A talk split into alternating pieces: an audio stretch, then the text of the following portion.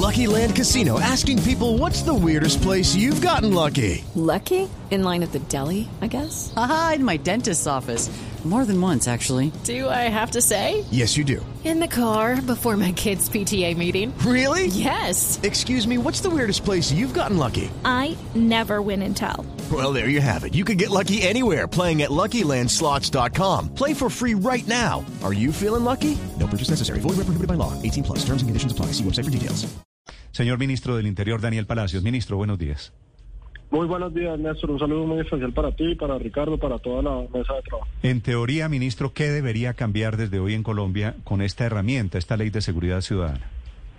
Bueno, lo primero, Néstor, que queda en esta ley, que es una herramienta que es vital para los jueces, para los fiscales, para la policía, es que todo el que cometa un delito violento con arma de fuego, arma blanca o arma de letalidad reducida, cuando el juez esté considerando la medida de aseguramiento, deberá a ese delito darle una medida de aseguramiento intramural. Quiere decir, el delincuente violento en la cárcel esperando el juicio y no en la calle delinquiendo esperando el juicio.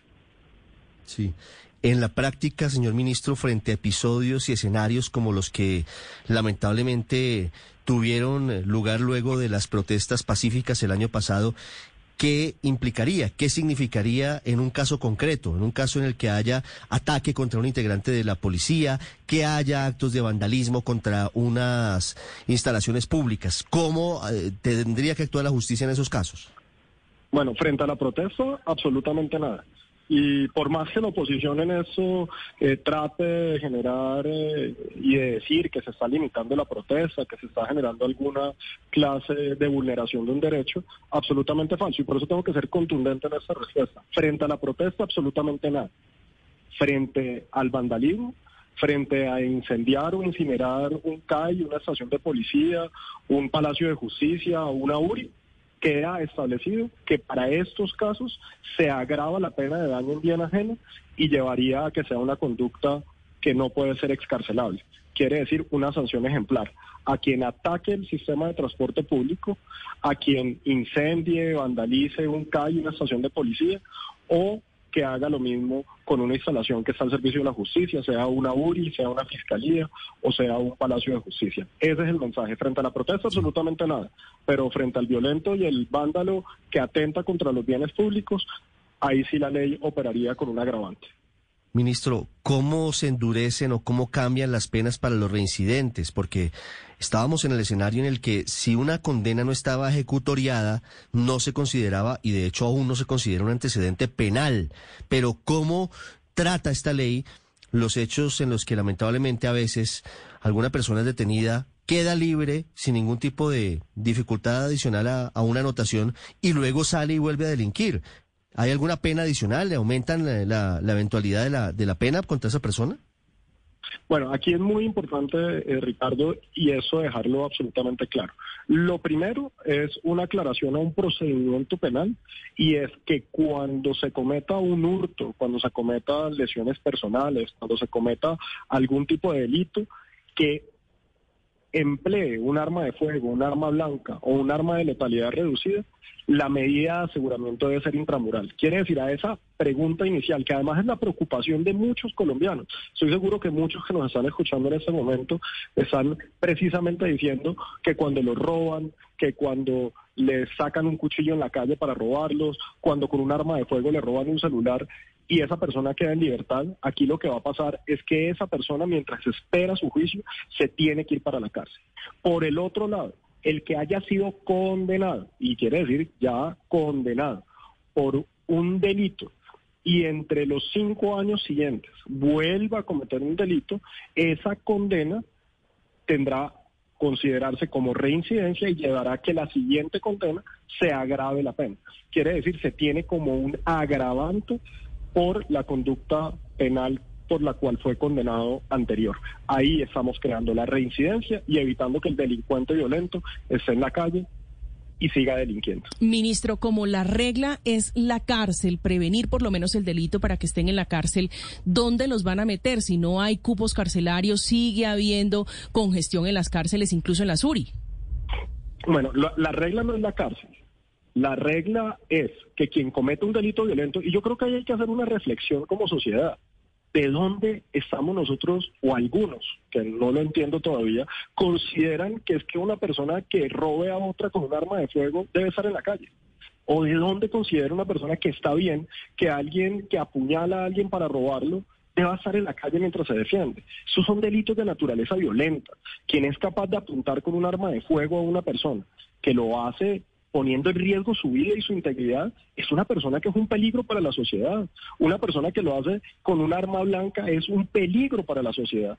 Y por eso ahí no debe haber esa interpretación que yo entiendo muchos se preocupan por el delincuente, otros nos preocupamos más por la víctima, de decir que, hombre, esa persona debe estar en libertad esperando el juicio. Ahí, evidentemente, tenemos que avanzar. Primero, pero, pero señor ministro, y por eso te, te, lo estoy resumiendo. Sí, pero, pero ministro, no me queda claro, no, no me responde la pregunta porque los delitos, fíjese usted, los delitos que son llamados delitos comunes, esos delitos con cuchillo, esos delitos con arma, en, en las calles son los más comunes, los más disparados. Es decir, esos se van a incrementar y seguramente son las personas que van a ir a las cárceles. ¿Dónde las van a meter? Porque no hay cupos carcelarios. Exacto de acuerdo, y te lo estoy contestando, que es que ese delito común, como lo llamas, llevaría a pensar que está bien y que es habitual, que entonces como roba pues se vaya para la casa, porque eso es lo más común. Lo más común es que a uno lo roben con un cuchillo, lo roben con un arma de fuego y pues no pasa nada. Aquí lo que estamos diciendo es que esa persona tiene que irse para la cárcel mientras espera su juicio. Pero ministro, no le ha respondido, muy respetuosamente le digo, no le ha respondido a María Camila. De acuerdo, por la razón que sea, pero, pero deciden que va más gente a la cárcel. Si no hay cupos en las cárceles, ¿qué van a hacer? Precisamente Néstor iba en la, en la respuesta. Varios temas. Primero, Hemos venido avanzando en el gobierno en la construcción de nuevos centros de reclusión. Al final de este gobierno se habrán creado 5.000 nuevos cupos carcelarios. Hay cárceles que ya están en construcción en Cartagena, en Montería, en Antioquia, en diferentes partes del país, precisamente para generar nuevos cupos. Segundo, la misma ley de seguridad ciudadana establece la obligatoriedad de erradicar para este periodo legislativo, quiere decir para marzo, una nueva ley que enfrente el tema carcelario para dar solución a esa gran discusión que siempre ha existido frente si son los alcaldes, los gobernadores, el gobierno nacional los que tienen la responsabilidad de la construcción de esos centros carcelarios para sindicados o condenados. En eso estamos trabajando en este momento con eh, departamentos, con sus capitales, con Fede Municipios para precisamente en la primera semana que inicia el Congreso de la República nuevamente sesiones, estar radicando esa ley que dé una solución a largo plazo a esa gran discusión que ha existido. Por el otro lado, estamos trabajando un COMPES que también esperamos esté radicado para el mes de marzo, en donde se hace una planeación a 10 años de la inversión en materia carcelaria que se debe hacer. Aquí está claro que tenemos una situación en donde debemos generar mayores cupos en los centros de reclusión, solucionar el tema de sindicados y el tema de condenados, esa gran discusión que está, y por eso hace parte de la Ley de Seguridad Ciudadana y estaremos trabajando también con ese propósito. Ministro, uno de los nuevos puntos de la ley es el de la legítima defensa y ahí, por supuesto, hay una línea muy delgada que se establece sobre ese tema. Bueno, ahí lo primero que hay que dejar con absoluta claridad es que muchos han tratado de insinuar, y lo recuerdo por comentarios de algunos congresistas, que decían que aquí se estaba dando carta blanca para que en la calle se pudiera disparar a manifestantes o que aquí se estaba dando carta blanca para que cualquiera pudiera disparar a otro en cualquier lugar. Y eso es absolutamente falso. Primero porque no existe una autorización para tal efecto en ninguna parte de la ley en lo que se establece y lo que se observa es la legítima defensa hoy como ya existe en Colombia, como está establecida, en donde debe haber un test de proporcionalidad y en donde existe una carga de la prueba que la tiene el ciudadano que se defendió. Lo que nosotros estamos diciendo en esta nueva ley es que el ciudadano que esté en dos condiciones y solamente dos condiciones en su habitación y está limitado a la habitación, no al jardín, al antejardín, no en una finca, para poner un ejemplo, a toda la extensión de la finca, sino se refiere a la habitación. Y en el vehículo propio, vehículo privado. En ese sentido lo que se está diciendo es que se presume la defensa legítima y la carga de la prueba se invierte. No quiere decir que no va a haber una investigación, no quiere decir que si existe alguna extralimitación, una desproporcionalidad por parte del ciudadano, no se haga una investigación. No, lo que se está diciendo aquí es que la fiscalía lo tiene que probar y que lo tiene que probar el policía y no se le pone la carga al ciudadano de tener que salir a demostrar que estando en su casa, cuando alguien irrumpió de manera violenta en su casa, fue él el que se defendió. No, lo que estamos diciendo es si alguien ingresó a su casa, que es donde además usted tiene una expectativa de seguridad y un estado de indefensión, si alguien entró y alguien vulneró, pues lo que deben es demostrar que la persona o no estaba en su residencia o se excedió o fue desproporcional en su defensa. Y el test de proporcionalidad sigue existiendo por parte del juez básicamente lo que se hace es invertir la carga de la prueba. No hay una autorización, como han tratado de manifestar algunas personas, que hay una autorización para poder matar o para poder asesinar o, para poder disparar en cualquier lugar público. Eso no es. Aquí la preocupación es sobre el ciudadano de bien que está en su casa y que viene alguien e irrumpe de manera violenta en su hogar y se defiende. Sencillamente la carga de la prueba se invierte.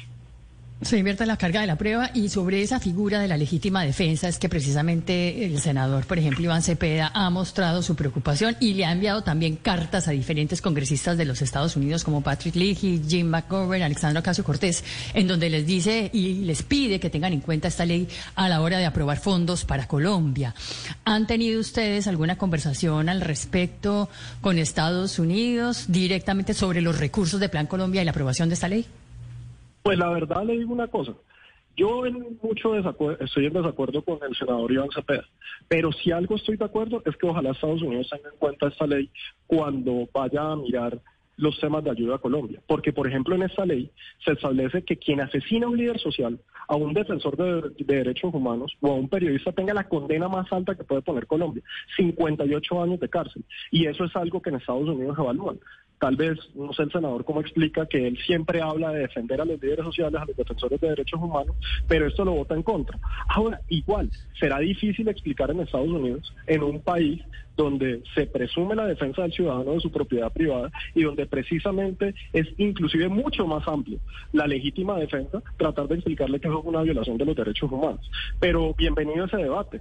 Y yo creo que en Estados Unidos, que ha manifestado una, preocupación bastante grande por la defensa del liderazgo social, de los defensores de derechos humanos, verá con buenos ojos que el país avanza en decir que aquí no toleramos los asesinos de defensores humanos ni de líderes sociales y que estamos tomando medidas en nuestra legislación para que quien lo cometa tenga la sanción más alta que pueda imponer el Estado colombiano. Es la explicación a esta nueva ley de seguridad ciudadana que está entrando en vigencia el día de hoy, 8.32 minutos. Señor ministro Palacios, gracias.